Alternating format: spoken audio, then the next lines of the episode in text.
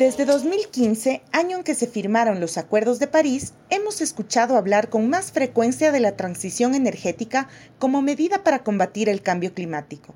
Sin embargo, no muchos tenemos claro este concepto. Es por ello que en nuestro segundo episodio de Late Latinoamérica abordamos el concepto de la transición energética y analizamos si es una propuesta que en realidad nos ayuda a combatir el cambio climático, a reducir emisiones y si se puede hacer de forma justa.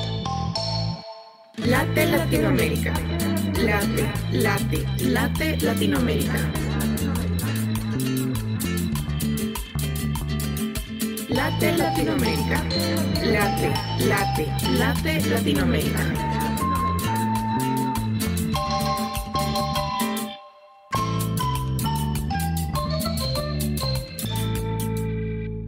Late Latinoamérica, un podcast dedicado a profundizar sobre las distintas realidades, culturas y problemáticas que afronta la región.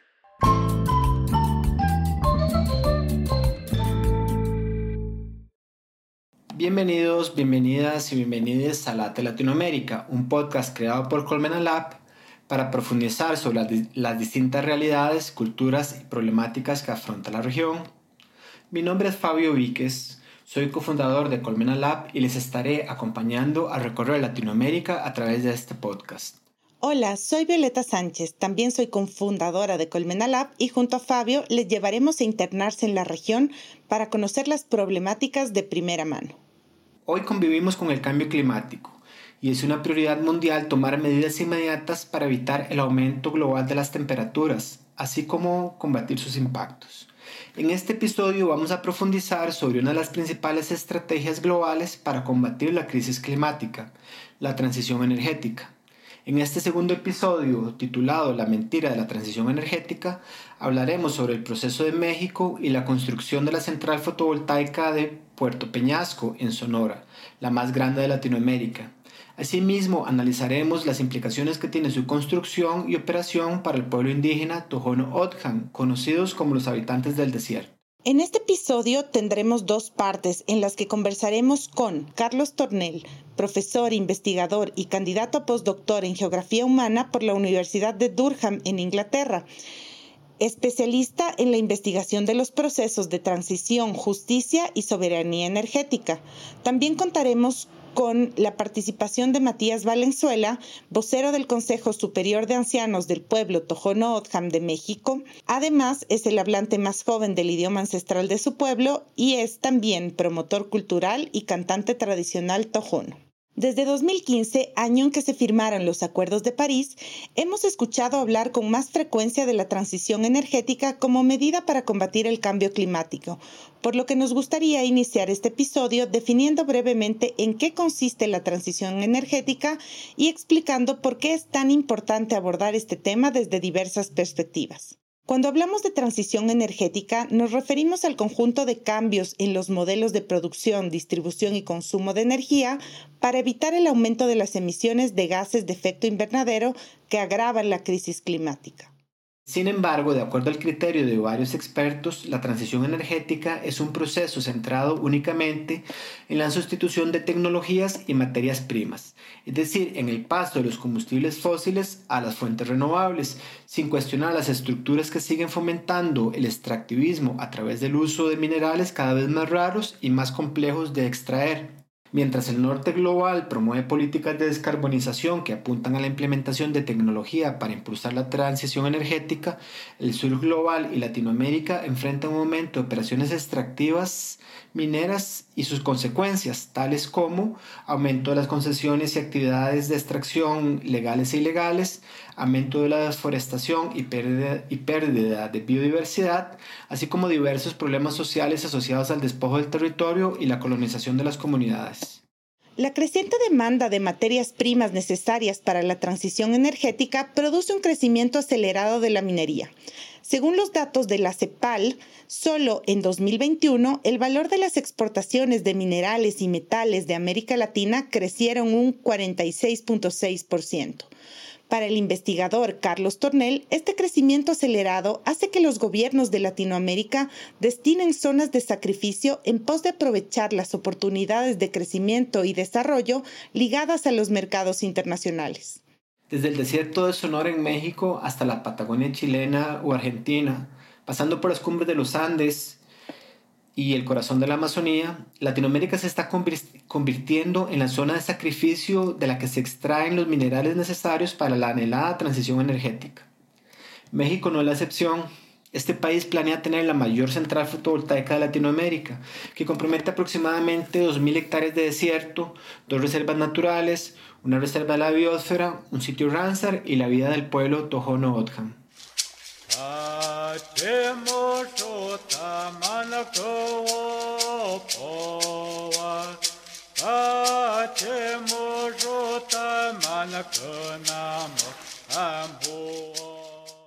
Según los últimos datos publicados por la CEPAL en abril de 2023, la minería en América Latina y el Caribe representa tan solo un 4.6% del PIB de toda la región.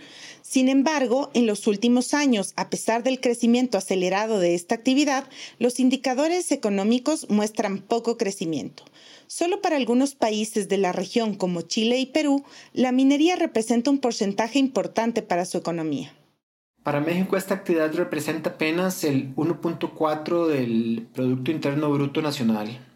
Sin embargo, sus nuevos planes incluyen el incremento de la minería como parte de su impulso a la transición energética.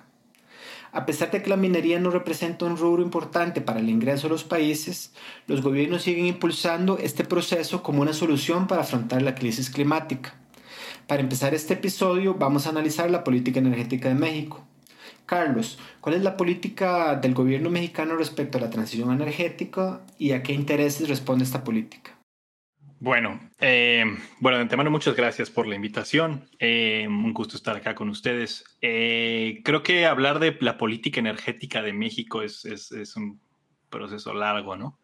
pero tal vez la podemos dividir de forma muy general en tres. Una que sería, bueno, desde el 1938 hasta el 2000, 1992 más o menos, eh, toda la política energética era una política de Estado. Entonces estaba basada en petróleo, en hidrocarburos. Eh, México era uno de los principales productores de petróleo en los 70s, en los 80s. Eh, pero más bien cuando llega las energías renovables, por así decirlo, cuando se vuelven rentables, es más o menos a partir del 2013-14. Eh, coincidentemente, México eh, pasa una reforma energética en ese momento, eh, una reforma constitucional, en México se le llama reforma energética, y lo que hace es integrar o abrir un espacio para integrar estas nuevas tecnologías que son como la solar y la eólica, pero lo hace a través de un modelo de libre mercado, propone un proceso de subasta en donde el mejor postor, o sea, quien puede eh, producir energía eh, más, barata, sin, ellos no dicen solar o eólica, simplemente dicen eh, quien produzca energía más barata, le damos la concesión hacen unos mapas, hacen un sistema de mapeo de todo el territorio en México y dicen aquí hay potencial solar, aquí hay potencial eólico, entonces venga, ¿no? Que lleguen las, que lluevan las, las aportaciones del, de, las empresas, de quien quiera hacer los proyectos. Y pues de estas hicieron tres de estas subastas eh, y ganaron en casi todas, eh, asignaron proyectos solares y eólicos. Eh, cuando llegan esos, esos proyectos, todos son megaproyectos. Entonces lo que hacen es, es, borrar lo que hay en el territorio para imponer, digamos, este nuevo modelo basado en la extracción de esta nueva fuente de energía. Eh, lo cual pues, ha, sido criticado fuertemente en su carácter de qué tan renovable, sostenible es. Podemos entrar tal vez más adelante a esta discusión de si realmente hay energías renovables. Yo diría que no, no en el modelo como se está promocionando.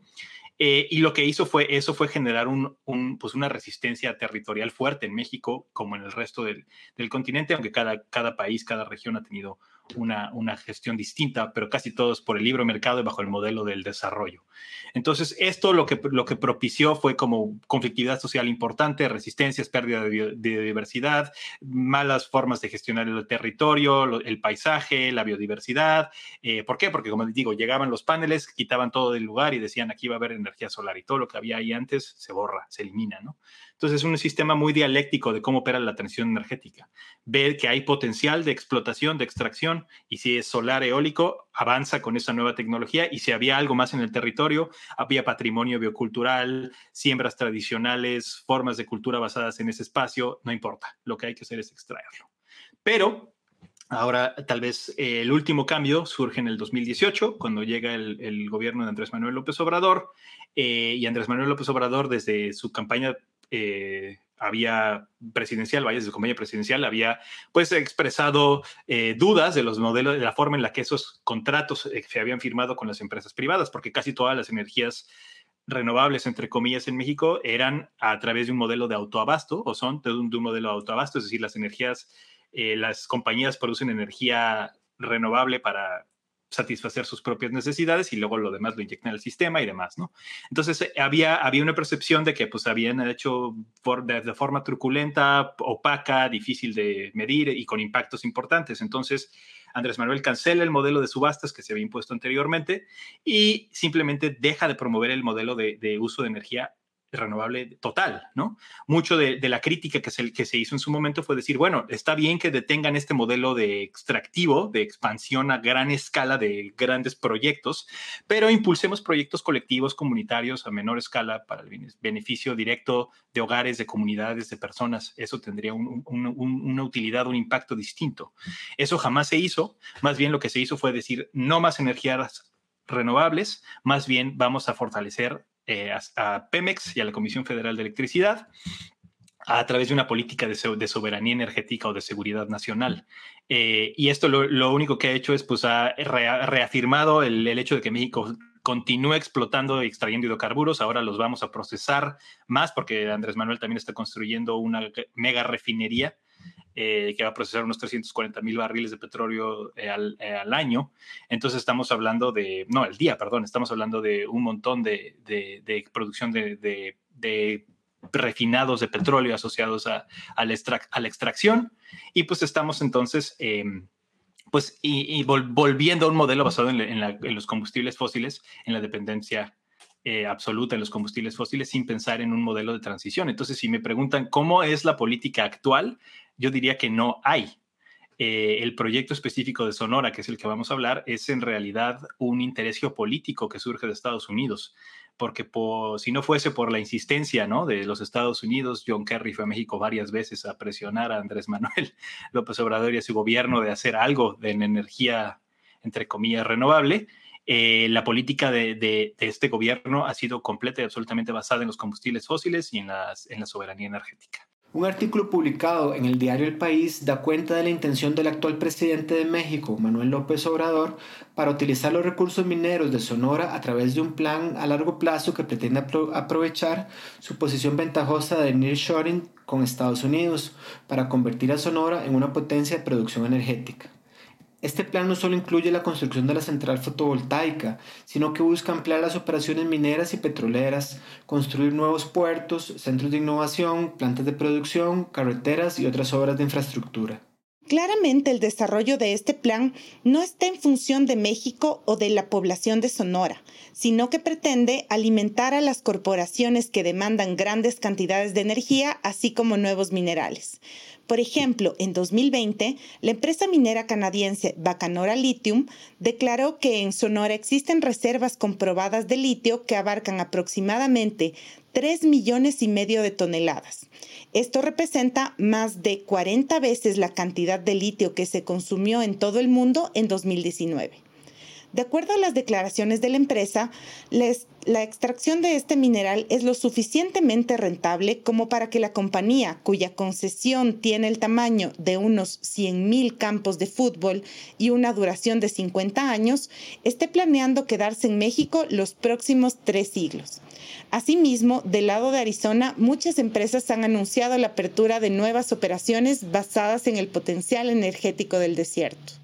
Por ejemplo, Tesla, que anunció el inicio de un nuevo megaproyecto en Arizona que empezará su funcionamiento en 2024 y constituirá el sistema de almacenamiento de energía más grande del estado. Intel invirtió alrededor de 20 mil millones de dólares en la construcción de dos nuevas plantas en Arizona, que iniciaron su funcionamiento en enero de 2023 y comenzarán la producción de insumos en 2024. Estas nuevas inversiones en Arizona estiman el inicio de su producción al mismo tiempo que las operaciones de la planta Cerro Peñasco. Carlos, ¿cómo México pasa de negar los modelos de transición energética a construir la planta fotovoltaica más grande de Latinoamérica? Claro, pues bueno, es una, es una pregunta muy buena, ¿no? Parece que surge de la nada y, un poco sí, sí, un poco sí surge de la nada. Eh, como decía, tiene que ver con un interés geopolítico de Estados Unidos. Eh, si ustedes ven eh, cómo Estados Unidos ha empezado a tener problemas con China, casi todos asociados a militarismos, ¿no? que tiene que ver con la presencia de Estados Unidos en el, en el, en el Pacífico, en toda esa zona, conflictos territoriales, ¿no? Con, China. Entonces ha empezado a Estados Unidos a voltear a, ver una, una fuerte que le llaman en español de nearshoring, es decir, una producción más cercana a su costa, que no dependa directamente de la manufactura china, que por muchos años fue pues la fábrica de todos los electrónicos, todos los procesos, que todo lo, digamos, lo, lo verde que se produce en Estados Unidos, desde celulares, eh, infraestructura de hardware, etcétera, se producía en China. Entonces, viene de un interés de Estados Unidos de voltear a ver a México para empezar a, producir un hub, como dicen ellos, ¿no? Un lugar en donde podamos empezar a extraer ¿no? Es en este caso es energía solar, es empezar a explotar esa energía. En el desierto Sonora, pues hay mucha irradiación, entonces hay que aprovechar eso, pero el plan Sonora no es solamente el, proyecto ahí de Puerto Peñasco, implica también em, la explotación de litio, ¿no? En México hay, una reserva importante, bueno, sabemos por una, una evaluación que hay una reserva que parece ser importante de litio en, Sonora, entonces el presidente, por ejemplo, nacionalizó el litio eh, y ahora lo que se busca es pues explotar ese litio, aunque es un, eso algo también es una apuesta un poco complicada porque la mayoría de las formas en las que se explota el litio es por salinas o por roca. En México es arcilla y hasta ahora eso no es económicamente viable. Casi toda la producción mundial es en roca o en salinas, entonces eh, es poco rentable. Tendría que haber una gran, una gran inversión, la cual pues es poco probable que la haga el Estado mexicano. Seguramente va a venir con un contrato público-privado, ¿no? Eh, entonces, bueno, es, es, es, importante mencionarlo porque es básicamente esta reorganización del territorio de todo el Estado de Sonora, que es algo que el gobierno de Andrés Manuel López Obrador ha hecho en todo el país. O sea, estamos hablando del corredor interoceánico, del, del tren Maya, de la refinería, todos son proyectos de transformación regional que buscan integrar a México más fuerte al sistema capitalista, a su integración en el, Tratado de, Libre Comercio, el TEMEC, ¿no? Eh, entonces, es, es, digamos, es parte de esta estructura y específicamente en la zona de Sonora, además del, proyecto solar, de la, planta de litio, están también hablando de una industria de vehículos eléctricos, es decir, para satisfacer los intereses pues, de gente rica en California que puede comprar Teslas y que puede comprar autos eléctricos. Eso para, el, conductor promedio en México, eso no es algo todavía viable, ni siquiera rentable. ¿no? Entonces estamos hablando de fábricas de semiconductores, reactivar puertos, etcétera, ¿no? Entonces, el plan Sonora es un poco basado en el interés de Estados Unidos de reorganizar el territorio para producir una, nueva zona de producción que va a alimentar los, las necesidades y los intereses en el norte. Y pues México básicamente lo hace no solamente por, por un interés de, pues de sí, de obviamente vender, producir más, de, eh, obviamente a corto plazo esto es empleo, esto es beneficio, desarrollo, entre comillas, para el, para el territorio, pero lo hace con un costo enorme, ¿no?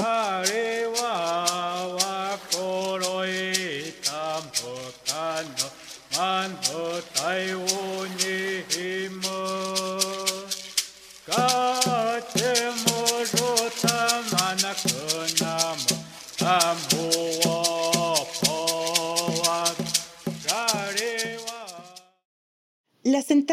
De Puerto Peñasco como parte del Plan Sonora cuenta con el aval técnico y financiero de actores globales, pues busca convertirse en el parque fotovoltaico más grande de América Latina y el séptimo más grande del mundo.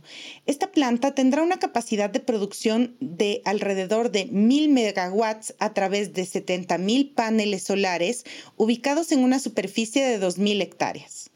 A inicios de 2023, la Unión Europea declaró su interés en acompañar el Plan Sonora porque ven muchas convergencias con el apoyo a la sostenibilidad medioambiental y a la transición verde, digital e inclusiva. Sin embargo, pese a la relevancia del Plan Sonora que inicia con la central de Puerto Peñasco, casi no se habla de los impactos sociales y ambientales derivados de su implementación y operación. Carlos, cuéntanos sobre cuáles son los principales impactos de este megaproyecto creo que son 270 mil paneles, es el proyecto eh, solar más grande de toda Latinoamérica, es una monstruosidad, son dos mil hectáreas, si mal no recuerdo. Entonces estamos hablando eh, de paneles que van a necesitar agua, que hay que limpiarlos en medio del desierto, ¿no? Estamos hablando de carreteras, de líneas de transmisión, de subestaciones eléctricas, estamos hablando de una transformación del paisaje enorme. Entonces, el impacto que eso tiene social y cultural, social, cultural, ecológicamente es enorme, porque es muy fácil decir, ah, en el desierto no hay nada, ¿no? está vacío, es un territorio virgen, explotable, vamos ahí a, además, así una mentalidad muy... Eh, patriarcal y también como antropocéntrica, ¿no? Es vamos a dominar por completo a la naturaleza, vamos a explotar los recursos que hay ahí y vamos a imponer este nuevo modelo de, extracción. Entonces, borramos por completo que ese es territorio tradicional de las culturas que, habitan, que han habitado eh, precolombinamente en ese territorio, ¿no? Que ahora están divididos, ¿no? Los, los, pueblos en el norte de México están divididos por una de las fronteras más politizadas y violentas del planeta, creo que es la décima frontera más grande del mundo. Eh, que además ahora vienen con un nuevo modelo colonial que es vamos a también extraer el sol que hay en tu territorio. Entonces, no es una sorpresa que hoy lo verde se vea como un neocolonialismo, que estos proyectos que supuestamente son necesarios para combatir el cambio climático, cosa que también podemos entrar más adelante, ¿no? No son proyectos realmente renovables, ni son proyectos verdes, son proyectos que no está, o sea, México no está dejando de producir petróleo, ni está sustituyendo una energía contaminante, ¿no? La que sea, por, eh, con este nuevo proyecto. Está simplemente adicionando una nueva fuente de energía a su, a su matriz energética. Entonces es una neocolonización del territorio, es una imposición a esos nuevos... Eh, con estas nuevas tecnologías a, los territorios ancestrales culturalmente relevantes para los Tojonodam, por ejemplo. Eh, digo, ellos, ellos sabrán decir por qué esos territorios son, son culturalmente y espiritualmente relevantes, ¿no? Pero pues eh, entiendo que son lugares donde hacían peregrinaciones para ir por sal, un componente fundación, fundamental de su cosmovisión. Entonces, si los eliminamos, ontológicamente estamos borrando, estamos haciendo un etnocidio, un etnicidio, ¿no? Es eh, cognitivo. Estamos eliminando una forma de ser y de existir en el mundo y por lo tanto estamos eh, propiciando un genocidio. Entonces, son, creo que tenemos que entender este, este tipo de políticas territoriales donde parece que no hay nada, que solo hay algo que aprovechar, que es una sola cosa, ¿no? Un recurso que explotar, pues en realidad son una forma de continuar y perpetuar un modelo colonial que en México sigue más vivo que nunca, ¿no? Eh, no tiene nada que ver que el gobierno sea supuestamente de izquierda o antineoliberal, está simplemente está haciendo un refrito de lo que hicieron otros gobiernos, pero ahora con la excusa de que es renovable, de que es verde, de que es necesario para combatir el cambio climático, cosa que en lo absoluto es cierto. Muchas gracias Carlos por tus respuestas y por participar de esta primera parte del segundo episodio de Late Latinoamérica, la mentira de la transición energética. Seguimos conversando en la segunda parte. Muchas gracias a todas y todos por participar de este segundo episodio de Late Latinoamérica. Para seguir profundizando sobre más problemáticas de la región, visita nuestra web www.latelatinoamerica.org y sigue nuestras redes sociales. Encuentra también nuestros episodios en Simplecast, Spotify, Google Podcast y Apple Podcast.